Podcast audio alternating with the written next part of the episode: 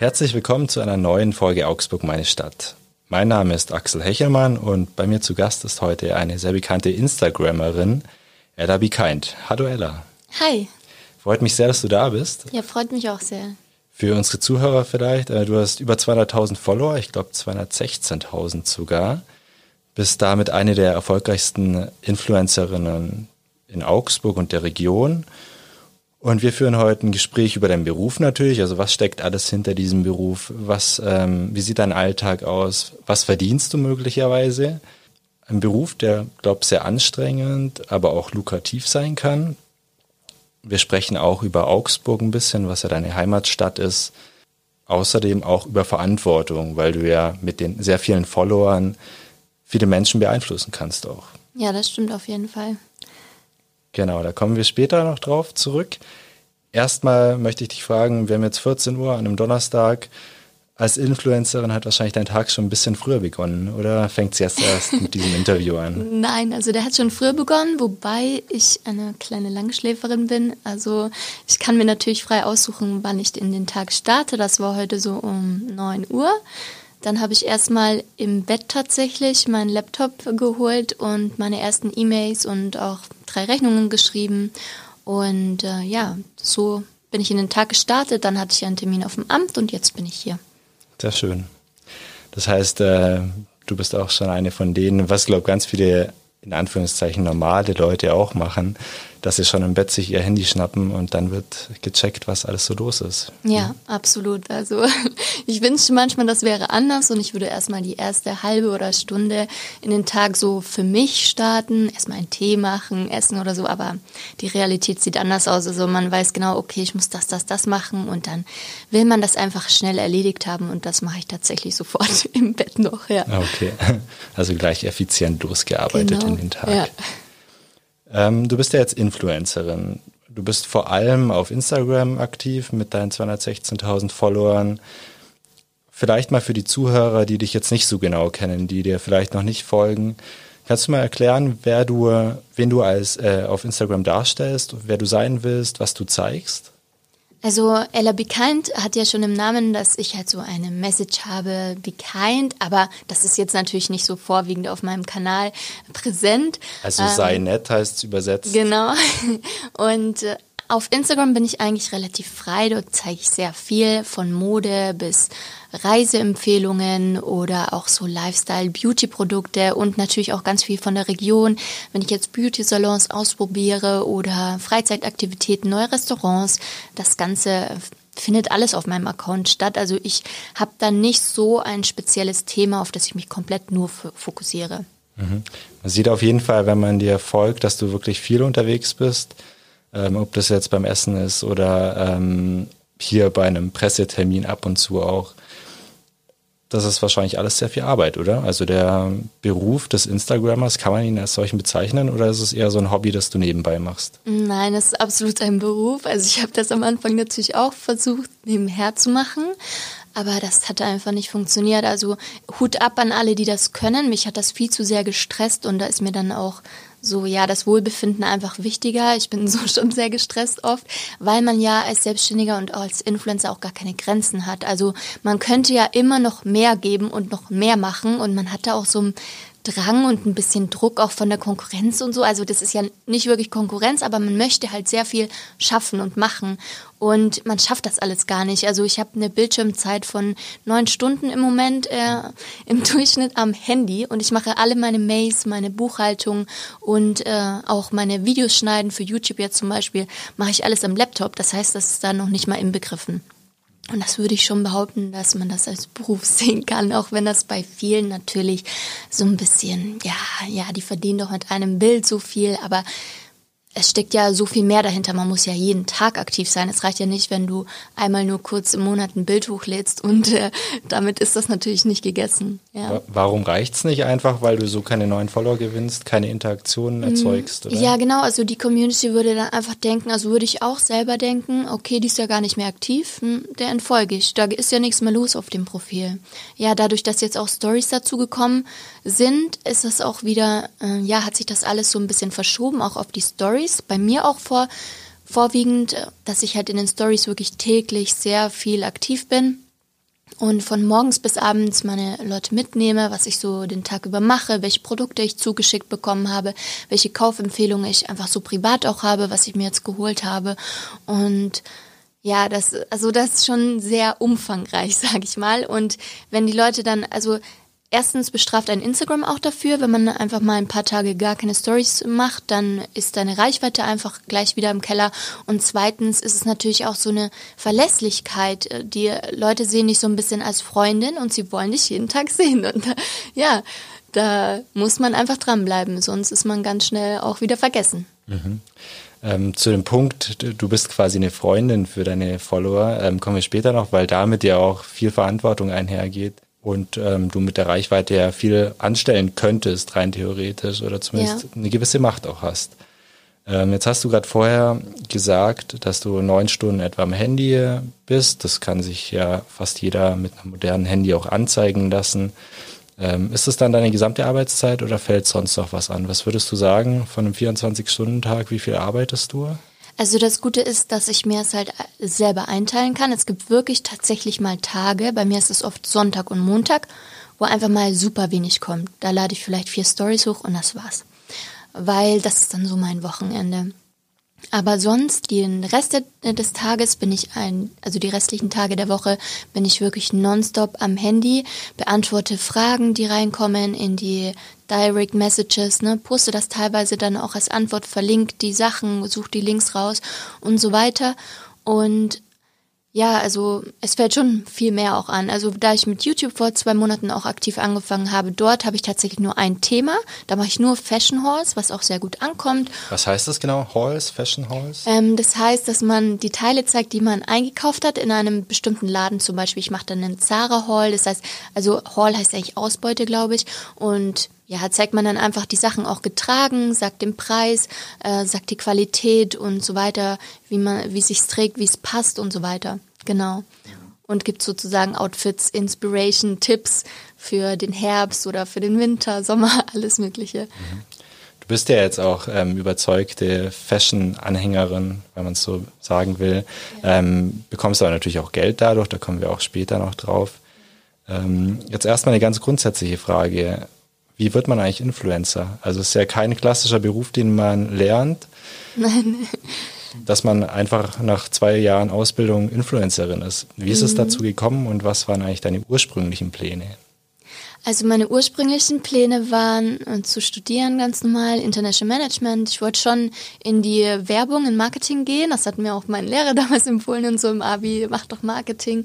Und dann habe ich aber selber natürlich Influencer gefolgt und habe das so mitverfolgt. Das war damals sehr neu, 2015, 16. Da war dann so Farina, Novalana sie, äh, und Caro Dauer, so die größten. Und natürlich hat das einen total fasziniert. Also ich bin da total ehrlich. Sehr viele sagen so, ja, das kam einfach so. Aber ich glaube, die wenigsten machen just for fun ihr Profil auf öffentlich, posten jeden Tag ein Bild, setzen Hashtags und so weiter. Also da steckt meistens schon ein Wille dahinter, dass man gerne hätte, dass einem mehr Leute folgen und so weiter. Und man ist dann halt, also ich habe das damit immer so gespielt mit dem Gedanken. Aber ich hatte natürlich, ich habe es mir halt auch nicht zugetraut. Ich dachte so, ja, bin ich denn hübsch genug und würde, bin ich interessant für die Leute, würden die mich mögen oder nicht? Und dann habe ich irgendwann, ich habe dann immer so Einmal dachte ich so, ja, das könnte ich machen. Einmal dachte ich nein. Und dann dachte ich mir so, okay, bevor ich mir das jetzt immer noch weiter überlege, ähm, starte ich das jetzt einfach mal zwei Monate lang und mache nur noch Bilder mit der Kamera. Damals waren ja die Handys auch noch wirklich nicht gut. Und lade jeden Tag ein Bild hoch und bin jeden Tag aktiv. Ich habe damals eh sehr viel Zeit auf Instagram verbracht als Konsument. Ich habe immer stundenlang die Stories von anderen geschaut und so. Damals war das sogar noch Snapchat oder halt dann die Bilder durchgeschaut. Und dann dachte ich mir so, boah, wenn du so süchtig nach dieser Plattform bist, dann solltest du das eigentlich nutzen und selbst auch Content produzieren, damit das auch irgendwie Sinn ergibt, wenn du einen Kommentar hinterlässt, dass man auch auf mein Profil halt kommt und es nicht einfach verschwendete Zeit ist, was man ja wirklich heutzutage auch sagen muss, dass viele Menschen halt ihre Zeit da ja sehr viel damit verbringe. Ich meine, klar, das bringt mir was, aber es ist für mich auch manchmal schade zu sehen, dass wirklich sehr viele Menschen abends nur noch am Handy hängen. Das ist ja auch irgendwo traurig. Und ja, dann habe ich einfach gesagt, okay, ich mache das jetzt zwei Monate, dass ich selber auch Content erstelle und Bilder mache. Habe das dann jeden Tag gemacht. Mein Papa hat mir dann damals geholfen und hat mir Bilder gemacht. Und ähm, ja, so kam das dann alles. Ich war jeden Tag so drei Stunden am Tag aktiv, habe Kommentare geschrieben und sowas und ja, sehr viel Liebe dagelassen und dann auch viel Liebe zurückbekommen. Damals gab es den Algorithmus auch noch nicht. Dann habe ich auch. Kannst ähm, du den ein bisschen erklären, ganz kurz vielleicht nur den Algorithmus, ja, also, was da geändert wurde? Genau, der Algorithmus kam vor ein paar Jahren und da wurde halt geändert, dass es nicht mehr nach der Uhrzeit die Bilder oben erscheinen, wann etwas gepostet wurde von den Leuten, denen man selber folgt, sondern nach Beliebtheit. Das heißt, die Großen werden immer größer und die werden immer oben angezeigt und die, die vielleicht noch nicht so groß sind, oder nicht so beliebt oder wo du selber noch nicht so viel geliked hast und äh, noch nicht so viel konsumiert hast, werden halt sehr, sehr weit unten angezeigt. Das heißt, eigentlich wird alles angezeigt, nur die Reihenfolge ist halt anders und die meisten scrollen ja nicht bis ganz runter. Genau.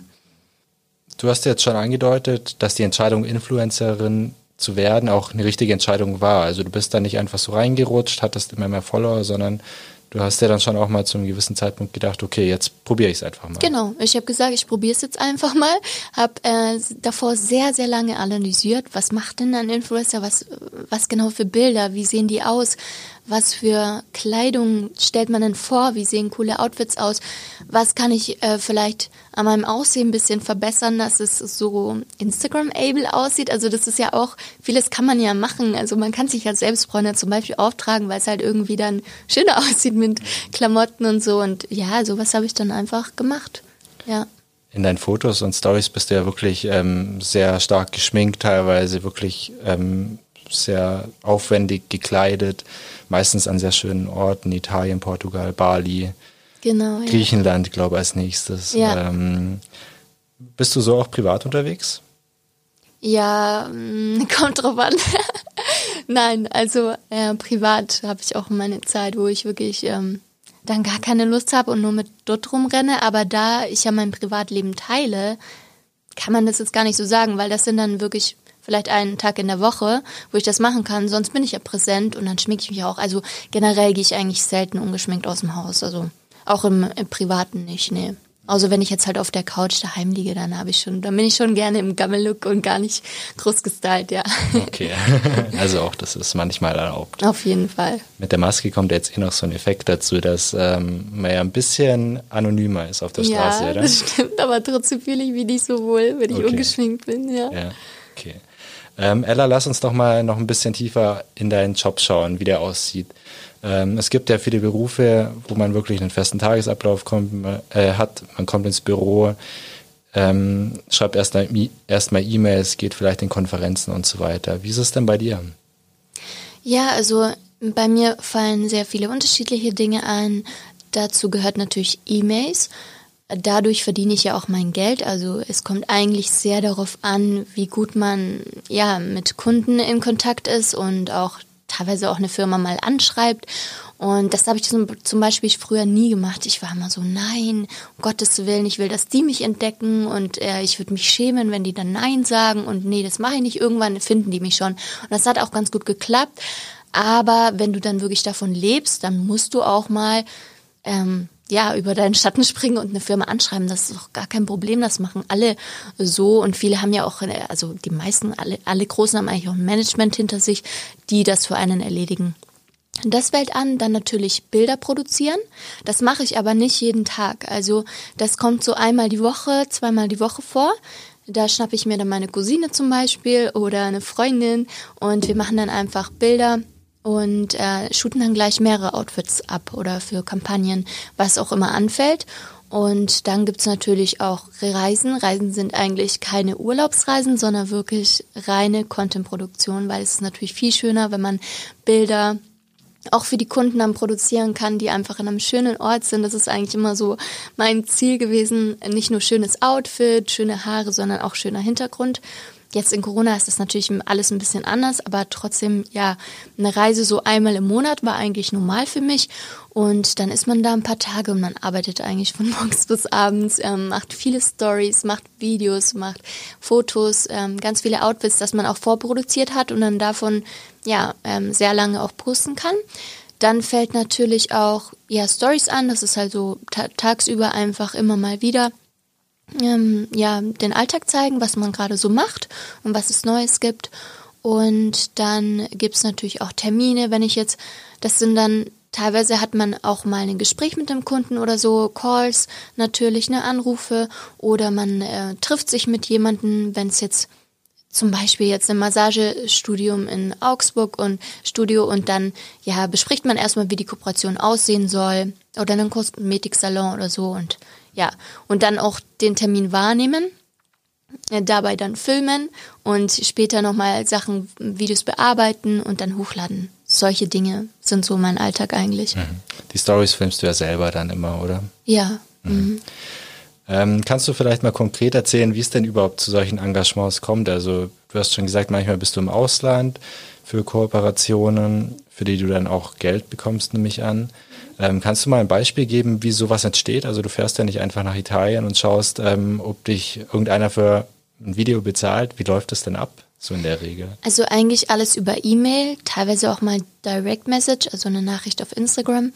Aber das läuft eigentlich alles über E-Mail. Also ich hatte wirklich schon super spannende Kooperationen, wo man am Anfang dachte, boah, das ist doch eine Fake-E-Mail, die ist irgendwie, das ist eine unseriöse Anfrage oder nichts, äh, ja, nichts dahinter. Aber ich bin so, deswegen mache ich auch mein Management selber, weil ich wirklich eigentlich fast jeder E-Mail eine Chance gebe und dann einfach zurückschreibe und sage, ja, okay, könnt ihr mir mal mehr Infos schicken für das Event in Saudi-Arabien, weil ihr habt mir keine ähm, Webseite verlinkt gar nichts, ich weiß gar nichts darüber. Und ja, dann, dann spricht man, das ist dann vielleicht eine Agentur aus New York, war das in dem Fall zum Beispiel. Und dann bespricht man das Ganze und dann heißt es okay, äh, das Budget ähm, und dann, ja, bei Hotel, ja, also man bespricht dann das Budget eben und dann auch, wie viele Bilder sie halt eben wollen für das Budget. Und wie das Ganze abläuft, wer die Flüge bucht, das macht natürlich meistens die Agentur dann und in welchem Hotel wir untergebracht werden,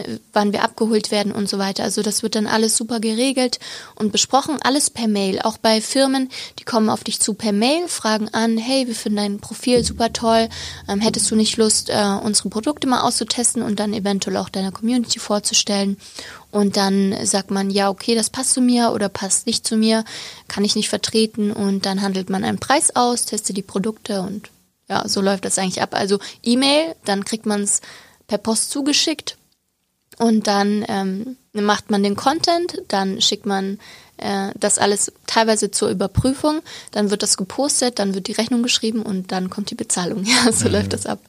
Das heißt, es ist ja doch ein ziemlich fester Plan. Also es ähm, klingt nicht so, als könntest du machen, was du willst, wenn du so eine Kooperation abschließt. Nein, also es gibt da natürlich auch teilweise Verträge. Ich bin jetzt nicht so großer Fan von Verträgen. Wenn es um eine Story geht, dann äh, läuft das normal immer ohne Vertrag. Aber ähm, oft gibt es natürlich auch welche, die das alles ganz genau haben wollen und sich tausendmal absichern, dass wenn das nicht eingehalten wird und das oder das, was teilweise sogar live geht, ohne deren Abnahme, dass die das äh, angeschaut haben oder überprüft haben, dass es dann irgendeine Strafe gibt. Also da ja, hat man schon Verbindlichkeiten. Oder auch wenn es eine Bloggerreise ist, ja, und man wird da eingeladen. Und da gibt es dann auch äh, Strafen im Teil von 12.000 Euro, wenn du nicht erscheinst. Und das macht einem dann manchmal auch so ein bisschen Angst, aber das, normalerweise geht man da wirklich total easy going miteinander um. Man kann ja über alles reden, aber natürlich gibt es auch oft Verträge. Ja. Eine 12.000 Euro Strafe würde dir ja wahrscheinlich wehtun auch, oder? Ja, würde mir wehtun, doch, auf jeden Fall. Hier gibt es jetzt ähm, kein Geld von uns übrigens, das weißt du ja. ja. Deswegen, aber auch keine Vertragsstrafe, falls du jetzt nicht gekommen wärst. ähm, gibt es auch eine Regel, welche Jobs du gar nicht annimmst? Also wo du wirklich sagst, da ist für mich eine Grenze?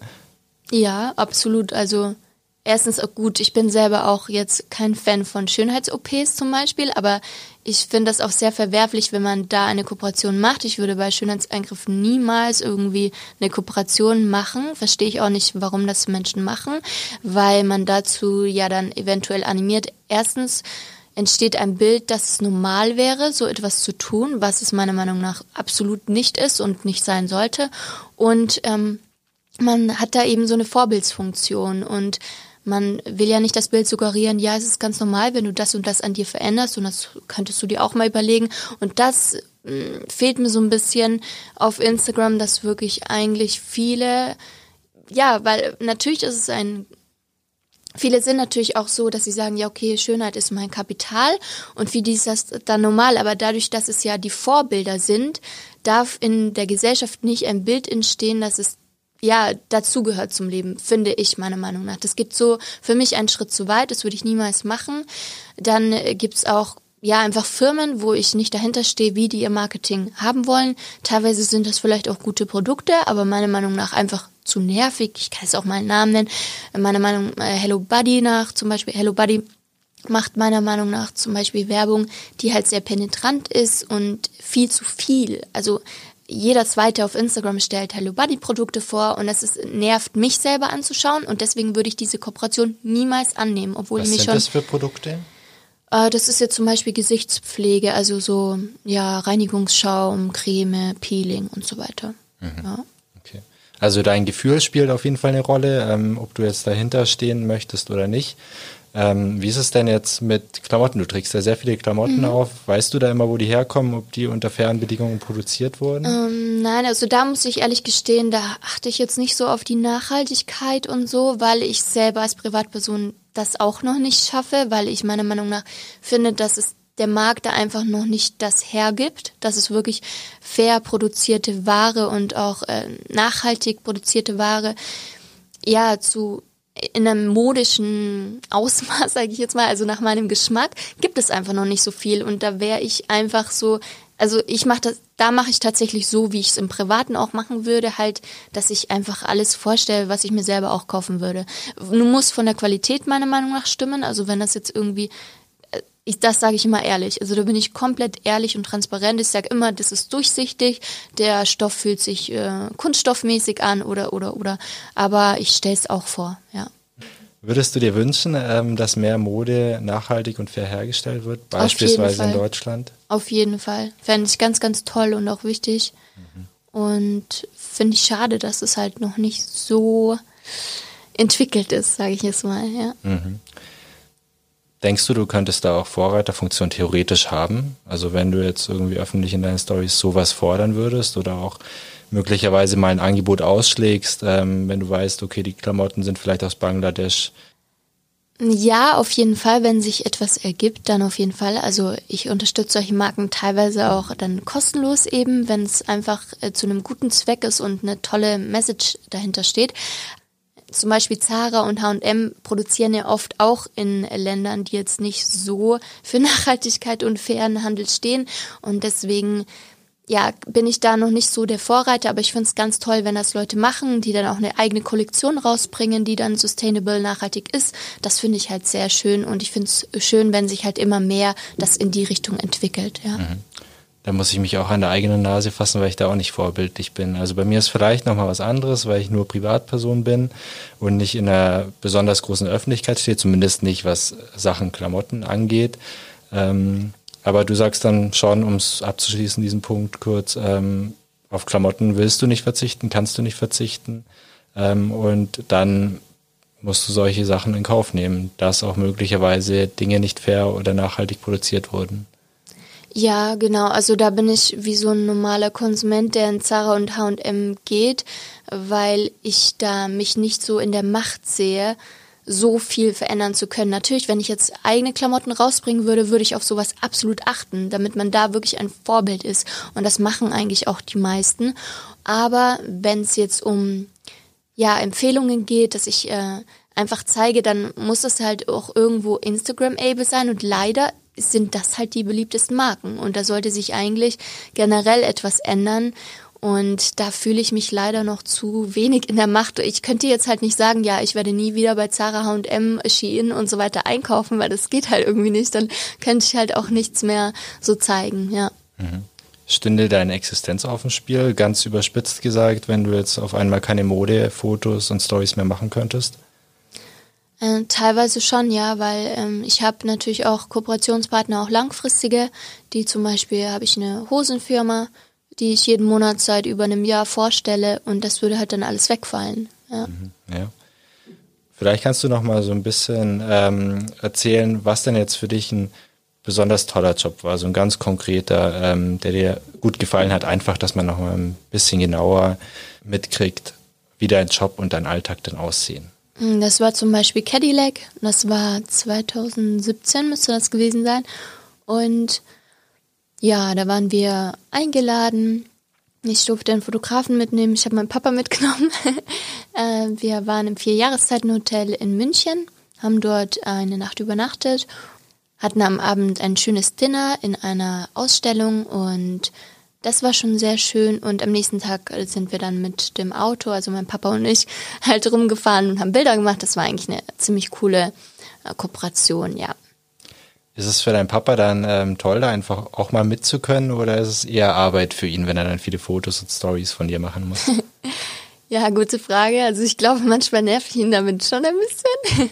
Aber ich gebe ihm natürlich auch sehr viel zurück. Und teilweise sowas, denke ich, fand er auch cool, ja. Doch. Mhm, ja. Und deine Cousine, hast du gesagt, muss auch manchmal ran. Also deine ähm, Fotografen und Filmer, die wechseln ein bisschen, oder? Ja, doch. Also meistens ist es tatsächlich Familie, weil ich da halt ich weiß nicht, ich habe mit Fotografen schon früher zusammengearbeitet, aber hatte dann oft Unstimmigkeiten, wenn die dann irgendwelche Bilder halt hochladen, die man selber jetzt nicht so schön findet. Und ich habe das halt gerne alles unter Kontrolle und mit meiner Familie arbeite ich sehr gut und man hat dann auch Spaß miteinander und genau, man hilft sich dann einfach gegenseitig. Also ich habe ja auch viele Vorzüge, die ich dann äh, meine Familie versorgen kann, auch wenn es mal, keine Ahnung, Elektrogeräte gibt oder was weiß ich, die ich dann denen gebe, ja. Mhm. Jetzt sind wir schon beim Punkt, ähm, was bekommst du eigentlich dafür? Also du machst ja diesen Job nicht zum Spaß, du musst ja wie jeder andere Mensch auch Geld verdienen. Ja. Kannst du vielleicht so ein bisschen sagen, was du im Schnitt verdienst pro Monat? Also pro Monat kann ich es jetzt nicht genau sagen, weil es ist halt jeden Tag, also es ist jeden Monat unterschiedlich. Ich muss mich selber auch um Jobs bemühen. Ich habe im Schnitt vier bis zwölf Jobs pro Monat.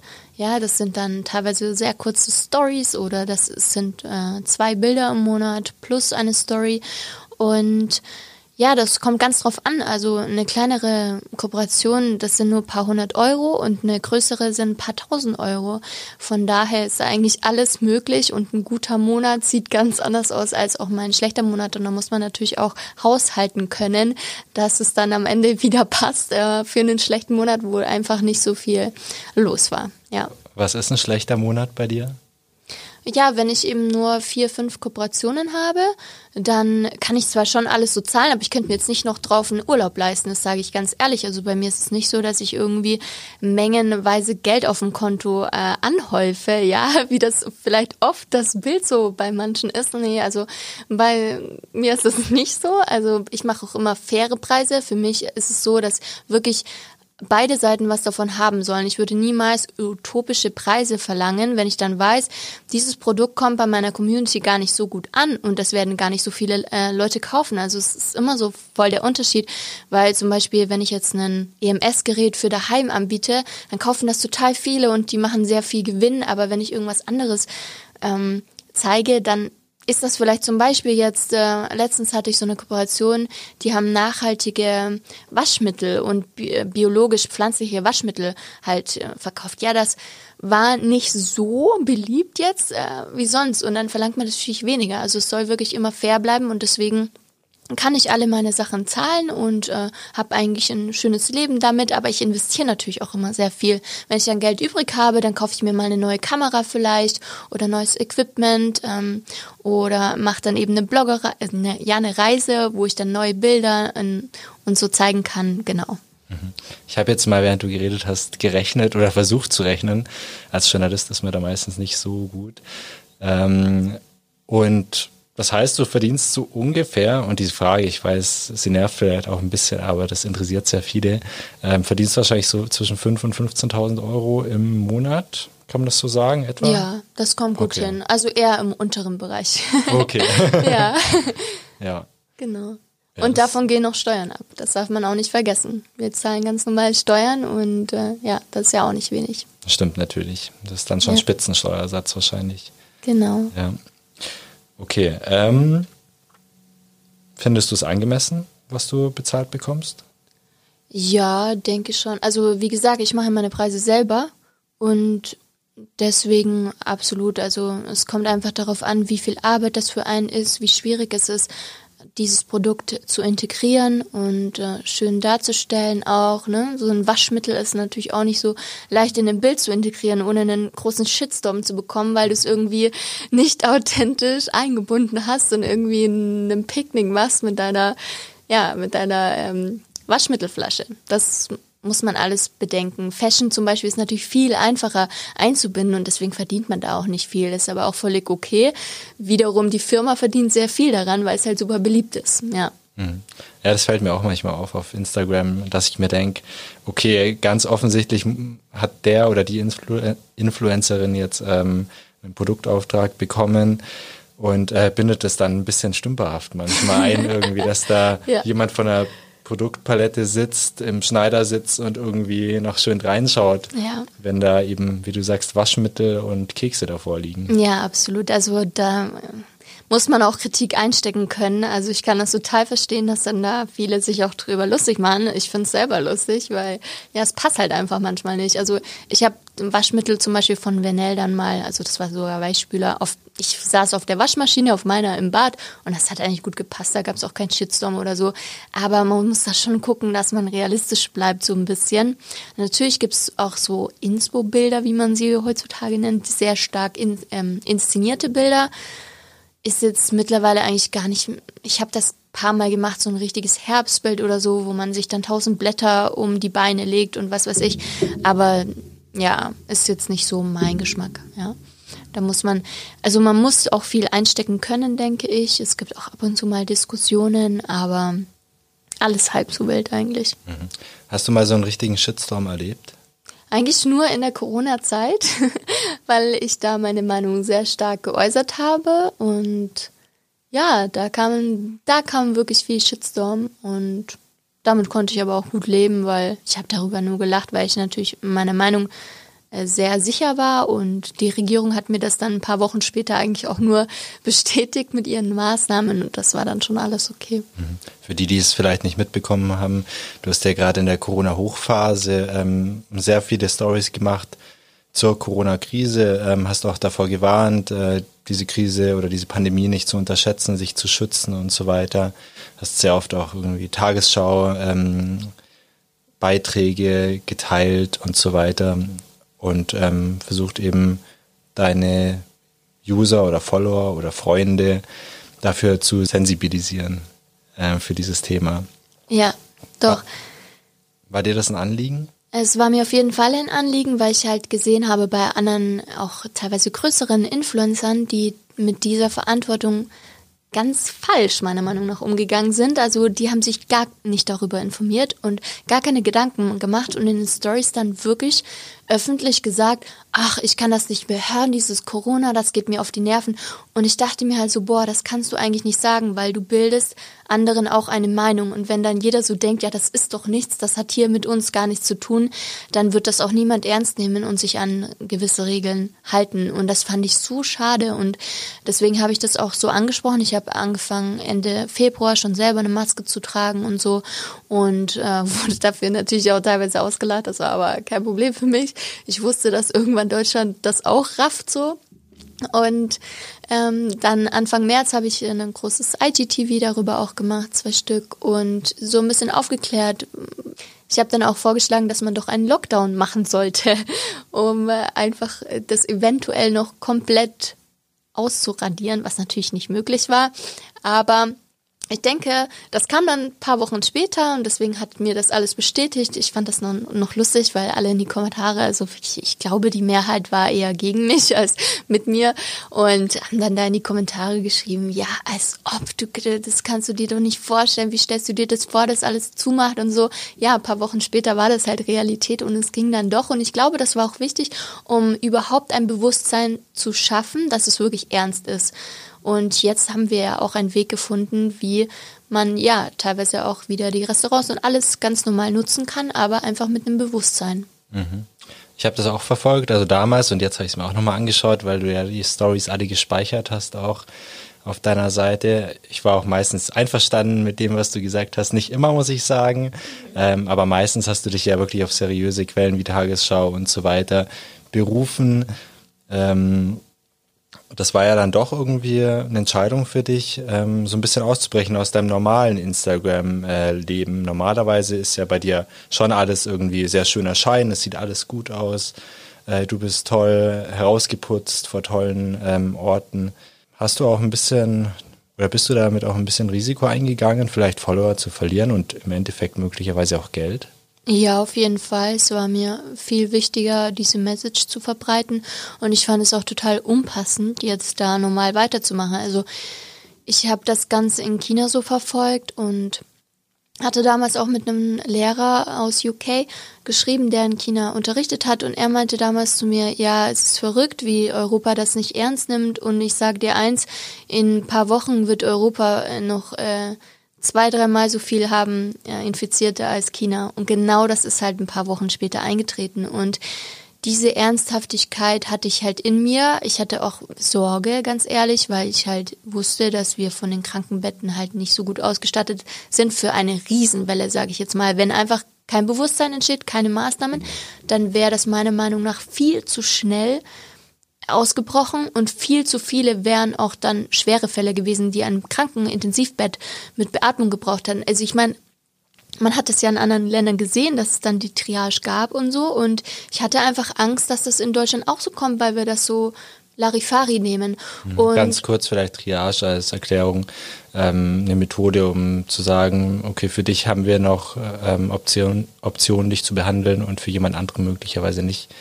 Genau, ja, das ist richtig. Ähm, das geht dann vor allem nach Lebenschancen beziehungsweise Lebenserwartung. Wenn du ein älterer Mensch bist, dann kriegst du das Bett eher nicht, weil du lebst ja eh nicht mehr so lange. Und ein jüngerer, der auch keine Vorerkrankungen hat, wird das Bett bekommen, weil er ja eh mehr Überlebenschancen hat. Und dem wird dann die Beatmung gegeben, ja. Schon irgendwie eine grausame Vorstellung, wenn wir an unsere Omas, Opas, Mamas, Papas denken. Absolut, das ist normalerweise nur im Krieg der Zustand und das sollte nicht äh, passieren, ja.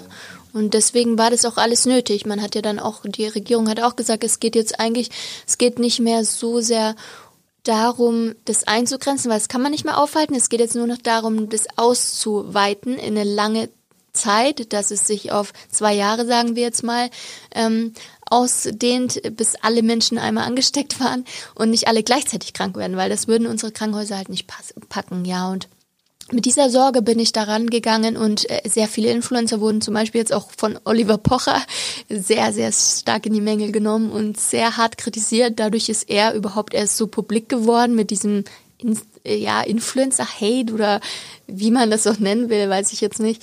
Aber ja, er hat dann da angefangen, sich über Influencer lustig zu machen, die da fleißig noch in Dubai schön ihren Cocktail am Strand schlürfen und sich so gar keine Sorgen machen und unverantwortlich noch in Urlaub fliegen und dann mit diesen Rückholaktionen irgendwie geholt werden mussten und so.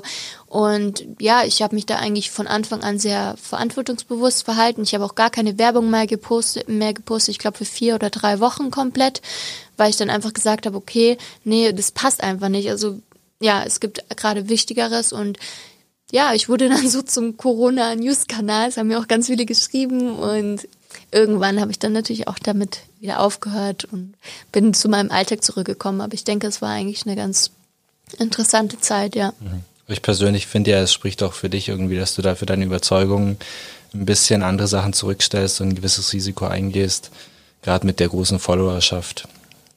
Genau. Ja, auf jeden Fall. Jetzt ist es ein bisschen ruhiger geworden. Jetzt ähm, sieht man eher wieder schöne Fotos von dir, schöne Videos. Ähm, ist für dich Thema Corona schon ganz abgehakt? Wahrscheinlich nicht, oder?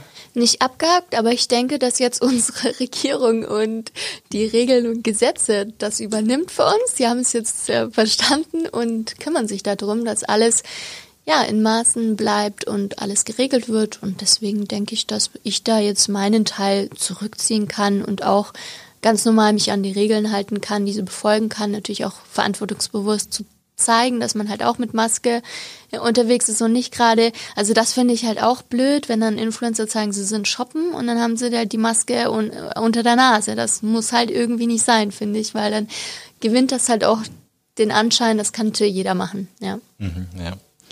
Das war jetzt unser kurzer Corona-Einschub. Wir wollen da jetzt gar nicht länger drauf eingehen. Ich glaube, hier ist jetzt auch ein bisschen der Platz, um einfach über deinen Beruf zu sprechen. Was bisschen leichteres. Wir haben die ganze Zeitung und unser Online-Portal voll mit Corona-Themen. Ähm, wir wollen ja mit dem Podcast auch mal irgendwie einen Einblick in einen besonderen Beruf geben.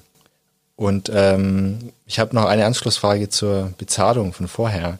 Ähm, Gibt es denn so eine Grenze an Followern, die ich erreicht haben muss, beispielsweise, um von dem Job leben zu können? Uff, schwierige Frage, denn ich kenne zum Beispiel jemanden, die hat 40.000 Follower und sie lebt davon gut. Was sie einfach drauf hat, ist dieses E-Mails schreiben, ne? dass sie halt, sie hat relativ hohe Preise. Ich fand das jetzt nicht so angemessen, aber sie kommt damit gut klar. Sie schreibt viele Firmen auch an, hat ein gutes Media Kit, kann gut verhandeln und lebt davon. Also ist es eigentlich alles möglich ich denke, so mit 10.000, mit den meisten Firmen kommst du da nicht zusammen und müsstest, glaube ich, sehr viel eher auf dieses Content produzieren gehen, mit, dass du halt eine super Kamera hast, mega gute Videos machst, dass es so einen Mehrwert auch hat, aber dann mit der Reichweite kann man damit eigentlich nicht gut Geld verdienen, ja. Mhm. Hast du manchmal auch ein bisschen Sorge? Du bist ja sehr abhängig von dem Portal Instagram auch. Und bei TikTok beispielsweise hat man es ja gesehen, es wurde ja für die USA gesperrt. Viele TikToker haben da auch wirklich viel Geld, manche sogar eine Lebensgrundlage, wie sie sagen, verloren. Bei dir ist ja auch so, du bist sehr stark ähm, abhängig von Instagram, klar, auch noch auf YouTube aktiv und so weiter, aber vor allem eben auf Instagram. Ja, auf jeden Fall. Hast ja. du da ein bisschen Sorge, dass da vielleicht was wegbrechen könnte? Oh nein. Also eigentlich nicht. Ich denke mir dann immer, ja gut, dann gibt es halt was Neues und ich werde schon einen Weg finden. Ne? Also das macht mir jetzt nicht so viel Sorge, nein. Jetzt kommen wir noch ein bisschen auf den Punkt Verantwortung, würde ich sagen. Ähm, wie schon angesprochen, hast du 216.000 Follower im Moment. Ähm, du verkörperst ein Schönheitsideal, würde ich sagen, ähm, an schönen Plätzen, bist toll gestylt und so weiter. Ähm, wie gehst du denn mit der Verantwortung um? Alles, was du postest, sehen ja hunderttausende Menschen. Ja, also ich versuche einfach meine Werte dort mm, ja sehr präsent auch zu zeigen. Zum Beispiel zeige ich auch keine Luxustaschen, ja, weil ich meiner Meinung nach äh, bekommt man oft so einen Wunsch, boah, ich möchte das auch haben und mein Leben wäre so viel schöner und ich wäre glücklicher, wenn ich sowas auch habe. Und das ist einfach komplett ja, das ist einfach falsch.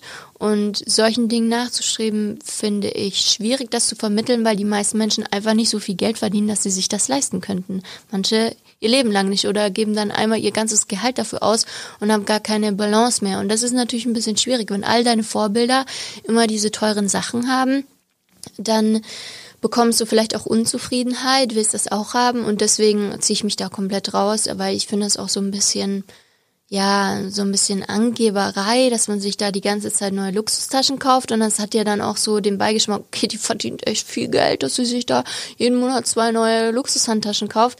Muss nicht sein, finde ich auch für mein Leben äh, völlig unnütz und äh, natürlich haben die vielleicht eine bessere Qualität. Hatte ich auch schon Taschen, aber ich muss das ja nicht so zeigen und für mich ist einfach, ja Momente und Erlebnisse tausendmal mehr wert als äh, Luxusgüter und das will ich auch irgendwie so ein bisschen vermitteln und ja, deswegen würde ich mir immer selber auch eher einen Urlaub buchen als irgendwas teures kaufen.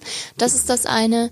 Dann natürlich, ja, dass ich jetzt auch nicht, hm, ich, ich selber lebe eigentlich ein relativ gesundes Leben. Ich trinke keinen Alkohol, ich rauche nicht und so weiter. Das vermittle ich natürlich auch so ein bisschen. Würde ich auch niemals zeigen. Ich glaube, viele, die das machen, zeigen das auch nicht. Das finde ich eigentlich auch ganz gut.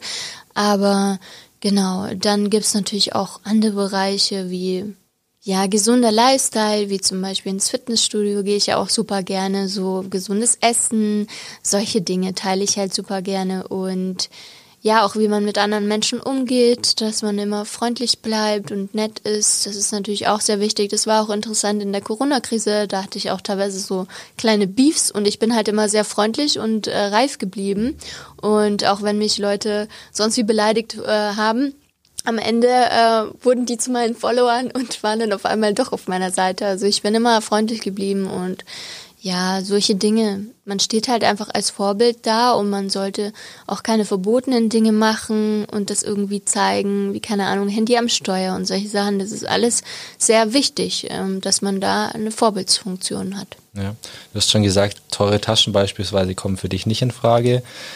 Was kosten denn so die Klamotten, die du trägst? Das weiß ich jetzt ehrlich gesagt auch gar nicht. Mhm. Also ich kaufe ganz gerne bei Zara zum Beispiel ein oder ja, teilweise auch ein bisschen schickere Sachen. Ja, das sind dann teilweise dann schon mal eine besondere Bluse für 120 Euro.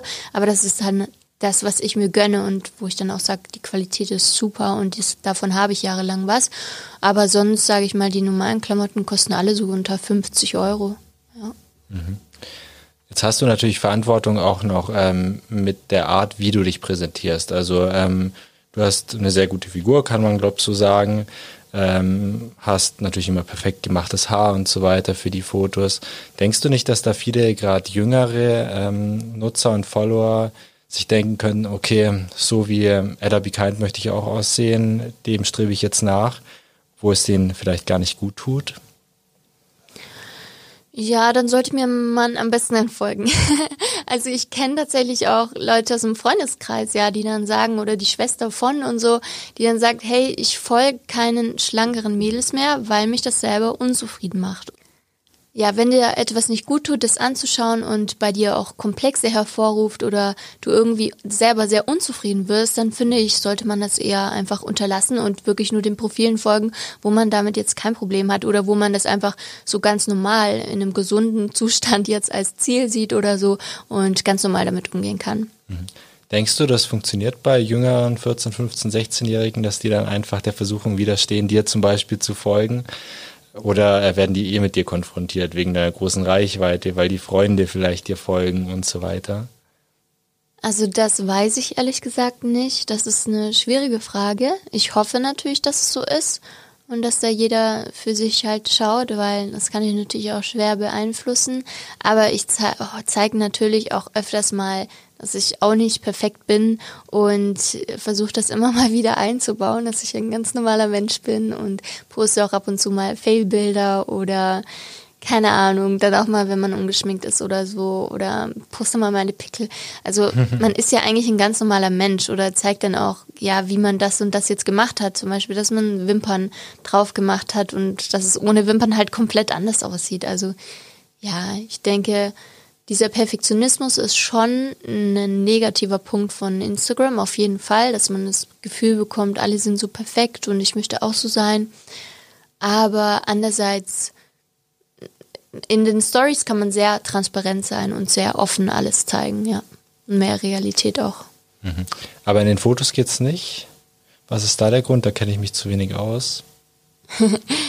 ähm, auf den auf den Bildern würde es auch gehen, machen teilweise auch Leute. Die posten an einem Bild perfekt und dahinter, wenn man äh, nach rechts wischt, kommen dann so die Fail-Bilder. Das machen die aber auch nur ein paar Mal. Das gibt's schon und es gibt auch spezielle Profile tatsächlich. Das habe ich auch letztens eine entdeckt. Das ist total spannend. Sie zeigt zum Beispiel ist ihren Körper in verschiedenem Licht, ja, dass sie zum Beispiel in einem perfekten Licht eine super Silhouette hat und keine einzige Delle und dann in dem prallen Sonnenlicht total die Zellulite und macht dann da zum Beispiel auch Sportübungen, dass man einfach sieht, es ist ganz normal, dass jeder Körper ganz normal ist und jeder Dellen hat und jeder Dehnungsstreifen oder sonst was. Also das finde ich sehr schön, aber das ist halt dann mehr so, das sind dann wirklich Profile, die darauf spezialisiert sind.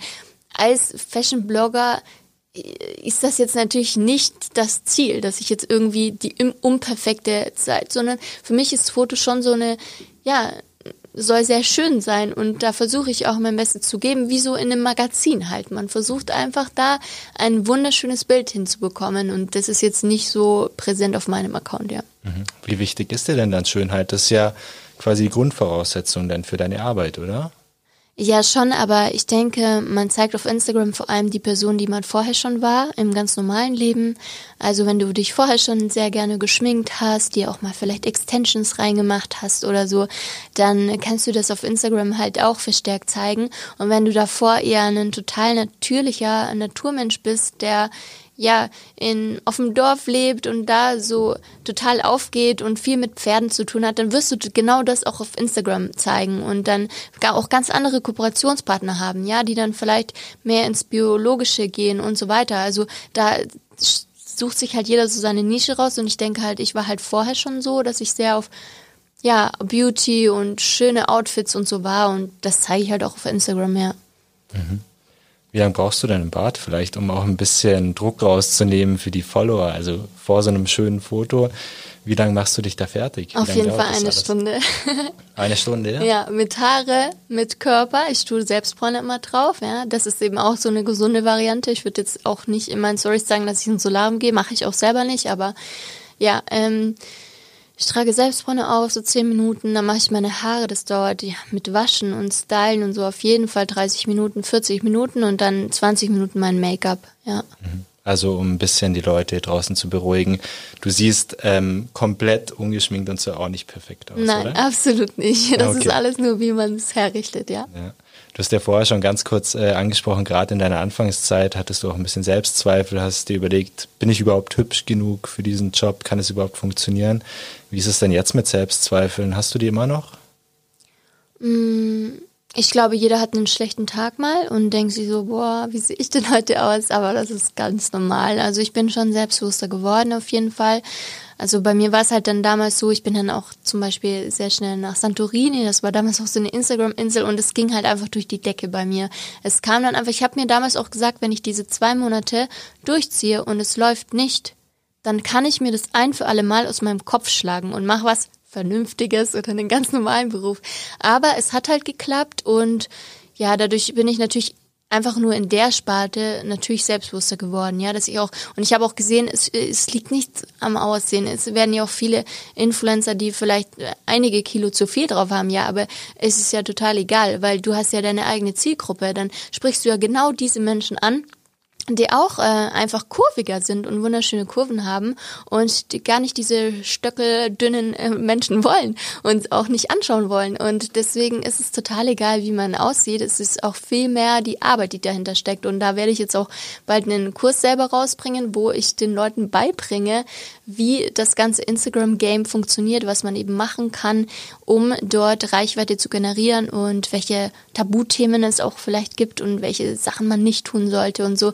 Es liegt eigentlich viel mehr daran als jetzt an deinem Aussehen oder so. Das habe ich dann auch sehr schnell gemerkt, ja. Mhm. Du glaubst also, dass man auch auf Instagram erfolgreich sein kann, wenn man jetzt nicht ganz perfekt in Anführungszeichen ist? Auf jeden Fall, auf jeden Fall. Dann vielleicht sogar noch mehr, mehr, weil du halt viel nahbarer bist und nicht die so ja, unnahbar, dass sich Leute gar nicht mehr mit dir identifizieren können, so, ja. Ist das dieses Zauberwort authentisch, oder? ja, kann man so sagen, ja. Wie wichtig ist Authentizität? Sehr wichtig. Also die Leute wollen dir natürlich glauben und wenn du denen auch Sachen empfiehlst, die einfach Schrott sind und die kaufen sich das dann, dann ist das Vertrauen auch irgendwo gebrochen. Und ich sag auch immer so, das ist so wichtig, dass du einfach du selbst bist, dass du so redest, wie wenn du im normalen Leben mit deinen Freunden auch redest. Ganz einfach. So solltest du dort auch reden. Es, es ist manchmal wirklich schwierig. Mir fällt das manchmal auch schwer. Zum Beispiel auch, wenn ich so ein ewig langes Skript habe, ja, zum Beispiel ein Briefing, was ich mir erstmal studieren muss, fast schon, wo Firmen wirklich so viele Stichworte haben, die sie alle reingepackt haben wollen und der Rabattcode und das und das. Ja, dann fällt es mir auch schwer manchmal, natürlich zu reden. Und da habe ich manchmal auch so eine aufgesetzte Stimme, die ich mir selber nicht so ganz abnehme, weil es einfach zu viel im Kopf ist, was man sagen muss. Und dann kann man gar nicht mehr so locker reden. Aber man muss einfach man selbst sein, dann nehmen es die Leute einem auch ab und dann bist du einem auch sympathisch. Aber wenn du einem irgendwas vorspielst oder jemanden nachmachst, uh, dann kann es ganz äh, nach hinten losgehen, ja. Mhm. Das ist ja vielleicht sogar dann für dich noch einfacher, weil du, wenn du eine Story aufnimmst, dann kannst du natürlich, auch wenn du gerade wütend möglicherweise bist, wahrscheinlich noch so ein bisschen spielen, als wärst du es jetzt nicht. Ähm, wie ist es denn im echten Leben? Also wenn du durch die Stadt läufst in Augsburg, erstens erkennen dich die Leute und zweitens, äh, wie gehst du denn mit Leuten um, die dich ansprechen, vielleicht ein Autogramm oder ein Foto wollen? Ja, also ähm, ich freue mich darüber immer sehr. Es sind tatsächlich schon einige, die mich mittlerweile erkennen. Ich wohne ja auch in der Straße. Jeder weiß eigentlich auch, wo ich wohne. Ich kann das auch nicht so verstecken, ist aber auch gar kein Problem. Ja. Genau, ich wohne mitten in der Maxstraße, habe da auch meine ganzen Lieblingslocations drumrum und ja, werde dann natürlich oft gesehen. Oft sind das dann Mädels, die mich anlächeln oder ist es mal in einem Restaurant und dann sagen meine Freundinnen teilweise, ich glaube, die kennen dich, weil man dann halt sehr viele Blicke abbekommt. Aber ich finde das alles gar nicht schlimm und ich freue mich auch super, wenn mich dann Leute wirklich ansprechen und sagen, hey Ella, du bist doch Ella und so. Und ja, dann reden wir ein bisschen, machen vielleicht ein Foto und ja, das freut mich immer sehr. Mhm. Wird es auch manchmal unangenehm, dass welche irgendwie gar nicht locker lassen oder zu aufdringlich sind? Ja, mein Gott, also ich, es ist ja nicht böse gemeint, aber manchmal ist es natürlich schon so, dass sie halt dann nie zufrieden sind mit dem Bild und nach einem Bild im Sitzen und nach einem Bild im Stehen. ähm, ja, da merkt man das ja auch. Also ich äh, habe mich auch mit einigen auch angefreundet, ja, die ich über Instagram kennengelernt habe, weil ich ja eben nach zehn Jahre Pause wieder nach Augsburg zurückgezogen bin. Und man merkt dann schon auch im Freundeskreis, wenn jemand mh, dich gar nicht so auf gleicher Stufe ansieht, sondern irgendwie in dir, ja, was anderes sieht und dann wirklich bei jedem Treffen Bilder machen will und dann auch nie zufrieden ist. Und auch wenn es gerade gar nicht passt, immer müssen Bilder gemacht werden. Das ist ja einerseits total süß, aber andererseits natürlich auch ein bisschen dann schwierig für mich, damit so umzugehen, weil ich ja gerade in Freundschaften jetzt einfach als ganz normaler Mensch gesehen werden will, ne? Und aber ansonsten, ja, ich hatte es schon mal, dass welche auch in meiner Haustür geklingelt haben, um mir Hilfe anzubieten. Also ich hatte irgendwie in meiner Story, dass ich ja, so mit der Steckdose irgendwie, die Steckdose hat da was gesteckt, was weiß ich. Und dann kamen äh, zwei und wollten mir helfen und das war halt ein bisschen too much, so, weil ich dachte, okay, wo wisst ihr, wo meine Eingangstür ist und wie mein Nachname ist. Da habe ich dann gesagt, nee, ihr könnt jetzt nicht hochkommen, sondern okay, ihr könnt mir das gerne geben, fertig. Ich telefoniere gerade mit meinem Papa und da war das auch gegessen, aber ja, sowas halt, ne? Aber das ist jetzt nicht so tragisch. Also die meinen das ja nie böse. Die, das ist halt so, ich kenne die oft nicht, aber sie kennen mich sehr, weil ich ja wirklich sehr viel auch teile und von meinem Privaten auch. Und deswegen ist es halt so eine Freundschaft, die, die ja, Genau. Mhm. Ja, ich verstehe schon, was du meinst. Mir geht es auch teilweise so bei Leuten, denen ich folge, die ich jeden Tag sehe, wenn ich mein Handy anmache. Ähm, da habe ich so ein bisschen das Gefühl, ich kenne die ein bisschen, kann die ein bisschen einschätzen. Und ähm, muss mir dann erst bewusst werden, oh, die kennen mich ja gar nicht jetzt. Ja, ja, ja genau. Gibt es auch Fälle, dass, ähm, weil du es vorher angesprochen hast, dass im Freundeskreis dich manche auch als kleines Star oder Sternchen oder zumindest jemand Bekannten ansehen, dass jetzt mit deiner Bekanntheit Leute wieder auf dich zukommen, die eigentlich früher vielleicht nichts von dir wissen wollten? Ja, natürlich. Da will man es schön profitieren, oder? Ja, natürlich. Viele dann auch, die irgendwas äh, dann starten, dann wollen sie meine kostenlose Hilfe und sagen, hey, zeig mir mal das und promote mal das, natürlich. Aber ich sehe das immer meistens gar nicht so eng. Wenn es passt, dann mache ich das. Und wenn ich so denke, hm, mit dir hatte ich eigentlich mein Leben lang seit zehn Jahren nichts mehr zu tun und ähm, war auch nie so eng, da mache ich es halt nicht oder vergesse dann zu antworten. Ne? Das, man hat ja so viel zu tun und so viel um die Ohren. Es ist natürlich auch manchmal schwierig, mit so vielen Menschen gleichzeitig zu schreiben. Das verwirrt einen manchmal auch im Kopf. Und da geht natürlich auch vieles unter. Oder denkt man, nee, ich muss noch zehn andere Dinge machen. Das passt jetzt einfach gerade nicht rein. Ja. Mhm. Du bist ja in Neuses geboren ja. bei Augsburg, genau. ähm, warst eine Zeit lang in Ulm, wohnst jetzt seit drei, vier Jahren, glaube ich, wieder in der Maxstraße. Ja, genau, seit drei Jahren. Mhm. Wie ist denn das Leben so in der Maxstraße? Das ist ja wirklich die Straße in Augsburg, wo zumindest außerhalb der Corona-Zeit am meisten los ist. Da gibt es Geschäfte tagsüber. Ähm, Menschen gehen einkaufen, Eis essen, Kaffee trinken. Abends haben verschiedene Clubs auf.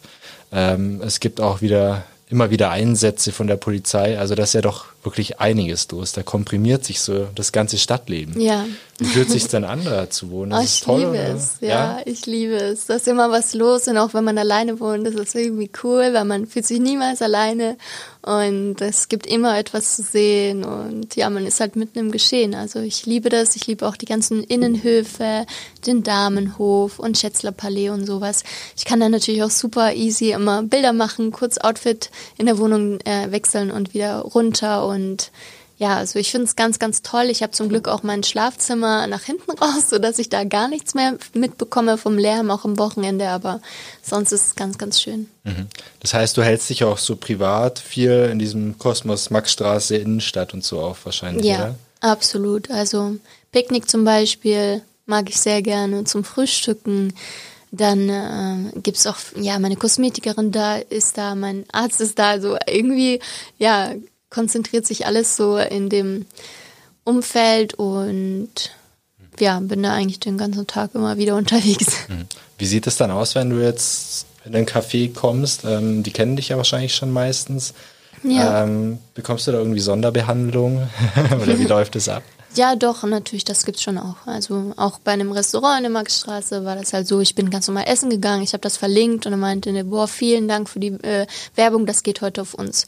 Ne? Das passiert öfters. Oder auch, dass man halt vorher schon Absprachen hat, ja, Einladungen bekommt, hey, komm doch mal bei uns vorbei und so. Und da kriegt man das natürlich kostenlos und macht dann eine Story, verlinkt das. Ähm, ja, genau. Aber nicht immer. Also ich gehe auch voll gerne einfach ganz normal essen, ja. Findest du es auch schön, mal ganz anonym irgendwo essen zu gehen? Also vielleicht außerhalb der Stadt, vielleicht in einer anderen Stadt, wo dich einfach keiner kennt und du weißt, da kennt mich wahrscheinlich echt keiner? Ja, tatsächlich ist es schon. Also ich würde mich jetzt nicht als so berühmt darstellen, dass es irgendwie jetzt so ist, dass ich nach Privatsphäre suche, aber ja, es ist natürlich schon immer so, hm, kennen die mich, kennen die mich nicht. Und wenn du dann Gesprächsthemen hast oder so, die vielleicht eher privat sind, dann ist es natürlich so, dass man viel lieber dann an einem Ort ist, wo man weiß, die Nebensitzer und Kellner und so kennen einen vielleicht einfach gar nicht, ja. Mhm. Es ist ja wahrscheinlich echt so, dass ganz viele Ältere gar nicht wissen, wer du bist, einfach weil sie Instagram nicht nutzen. Ja. Andererseits ganz viele von den Jungen hier in Augsburg wissen natürlich, wer du bist, folgen dir, ähm, haben zumindest den Namen mal gehört.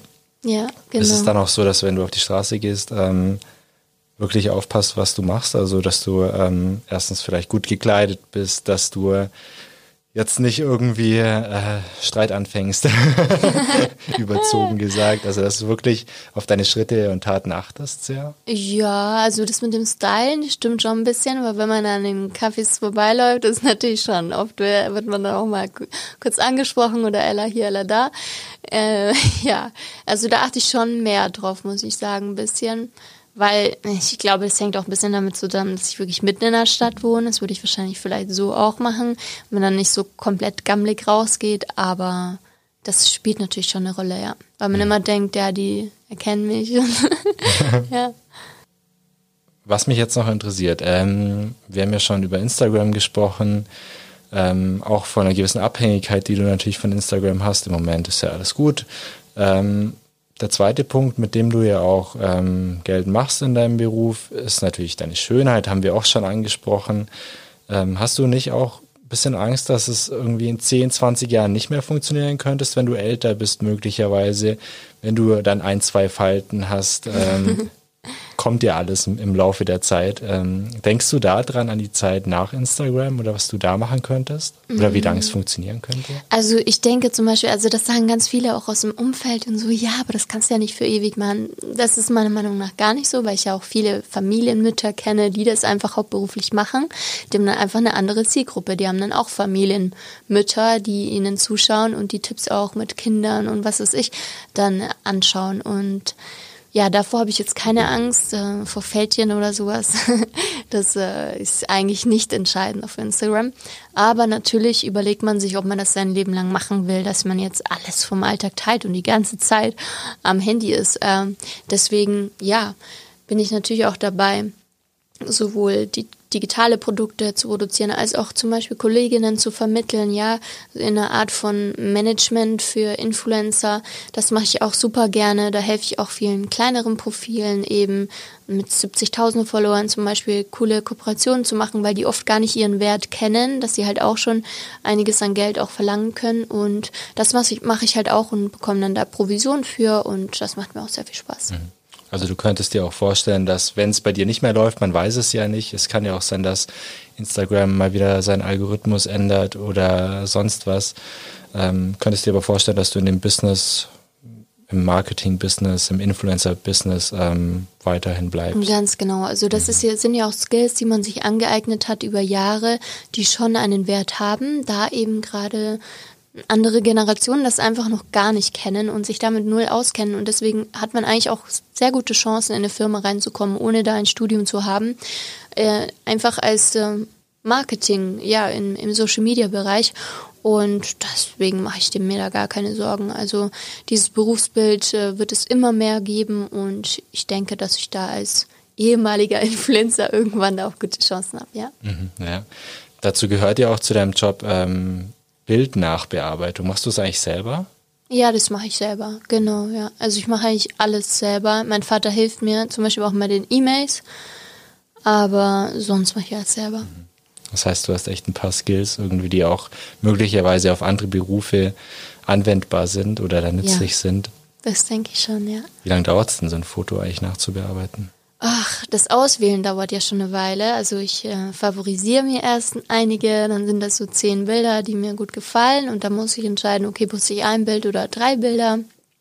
Und ja, dann äh, wähle ich das auf, dann bearbeite ich das. Also das dauert schon, ja, mit Auswählen schon so 30 bis eine Stunde, also 30 Minuten bis eine Stunde. Mhm. Wie, wie viele Fotos machst du denn oder lässt du von dir machen bei so einem normalen Shooting, das jetzt vielleicht dein Vater oder deine Cousine für dich übernimmt? Oh, schon so 70 oder 100, ja. Mhm. Aber das ist dann schon immer eins dabei, oder? Ja. okay. Sonst wäre sehr traurig. Licht, ja, außer das Licht ist mal abends sehr schlecht, dann ist es natürlich schwierig, dann muss man mhm. das vielleicht nochmal machen, aber. Ja. Okay.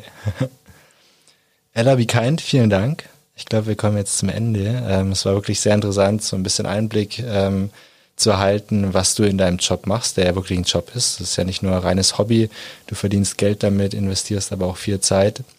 Ähm, wir haben auch ein bisschen natürlich über Verantwortung gesprochen, ähm, faire Kleidung, über ähm, Vorbildcharakter. Und wer weiß, vielleicht trägst du ja bald nur noch faire, nachhaltige Mode und ähm, möglicherweise gibt es auch bald wieder von dir Stories zu sehen, in denen du dich einmischt bei aktuellen Themen, die dich bewegen. Da sind wir ganz gespannt. Ähm, letzte Frage vielleicht, kannst du eigentlich dein Handy auch mal ausmachen? Ja, das kann ich. Zum Beispiel mit meinem Freund, also der mag das gar nicht. Und da bin ich auch eigentlich ganz dankbar dafür, weil die Zeit ist dann wirklich komplett ohne Handy und ja, da kann ich mal richtig das Leben genießen und abschalten, ja. Und im Hier und Jetzt leben ohne das Handy. Mhm. Aber wie lange bleibt es maximal aus? Ja, so ein, zwei Tage. Ja, schon, so lange? schon, ja, wenn ich mit ihm bin, ja. Doch. Okay. Wohnt er auch hier in Augsburg? Nein, leider nicht. Der wohnt weiter weg, also bei Ulm. Ja. Okay. Ja, ganz schöne Zeit dann, oder? Also einfach mal alles ausschalten, ist entspannend. Ich merke selber, wenn ich ja. manchmal in die Stadt gehe, dass ich einfach mein Handy dabei, auf meinem Handy passiert äh, würde ich jetzt mal vermuten, wesentlich weniger als auf deinem. Ja. Ähm, aber es ist irgendwie die entspannendste Zeit. Absolut. Also wir waren letztens auch im Urlaub ein paar Tage. Es hat auch niemand mitbekommen, weil ich das halt nicht gezeigt habe. Und da habe ich auch gesagt, hey, ich, das, ich mache das jetzt einfach mal gar nichts. Ich nutze das auch nicht für Bilder und wir machen einfach mal wirklich Urlaub, Urlaub. Und das war so schön für mich. Das hatte ich seit ja drei, vier Jahren einfach nicht mehr, dass ich wirklich nur Urlaub gemacht habe. Und das war wunderschön, ja. Weil sonst in jedem schönen Moment holst du ja dein Handy raus und willst es dann festhalten und willst das perfekte Bild. Und das ist so traurig, weil das halt oft den Moment auch kaputt macht. Und ja, das ist schön, wenn man dann doch mal so Zeit hat, die man komplett rauslässt, ja. Mhm. Aber deine Hand zuckt wahrscheinlich dann trotzdem zum Handy, oder? In solchen Momenten und du denkst dir dann erst, ups, ich hab's ja aus oder ich will jetzt gar nicht. Ja, doch, klar, das ist schon so in dem Kopf immer drin, ja. Okay.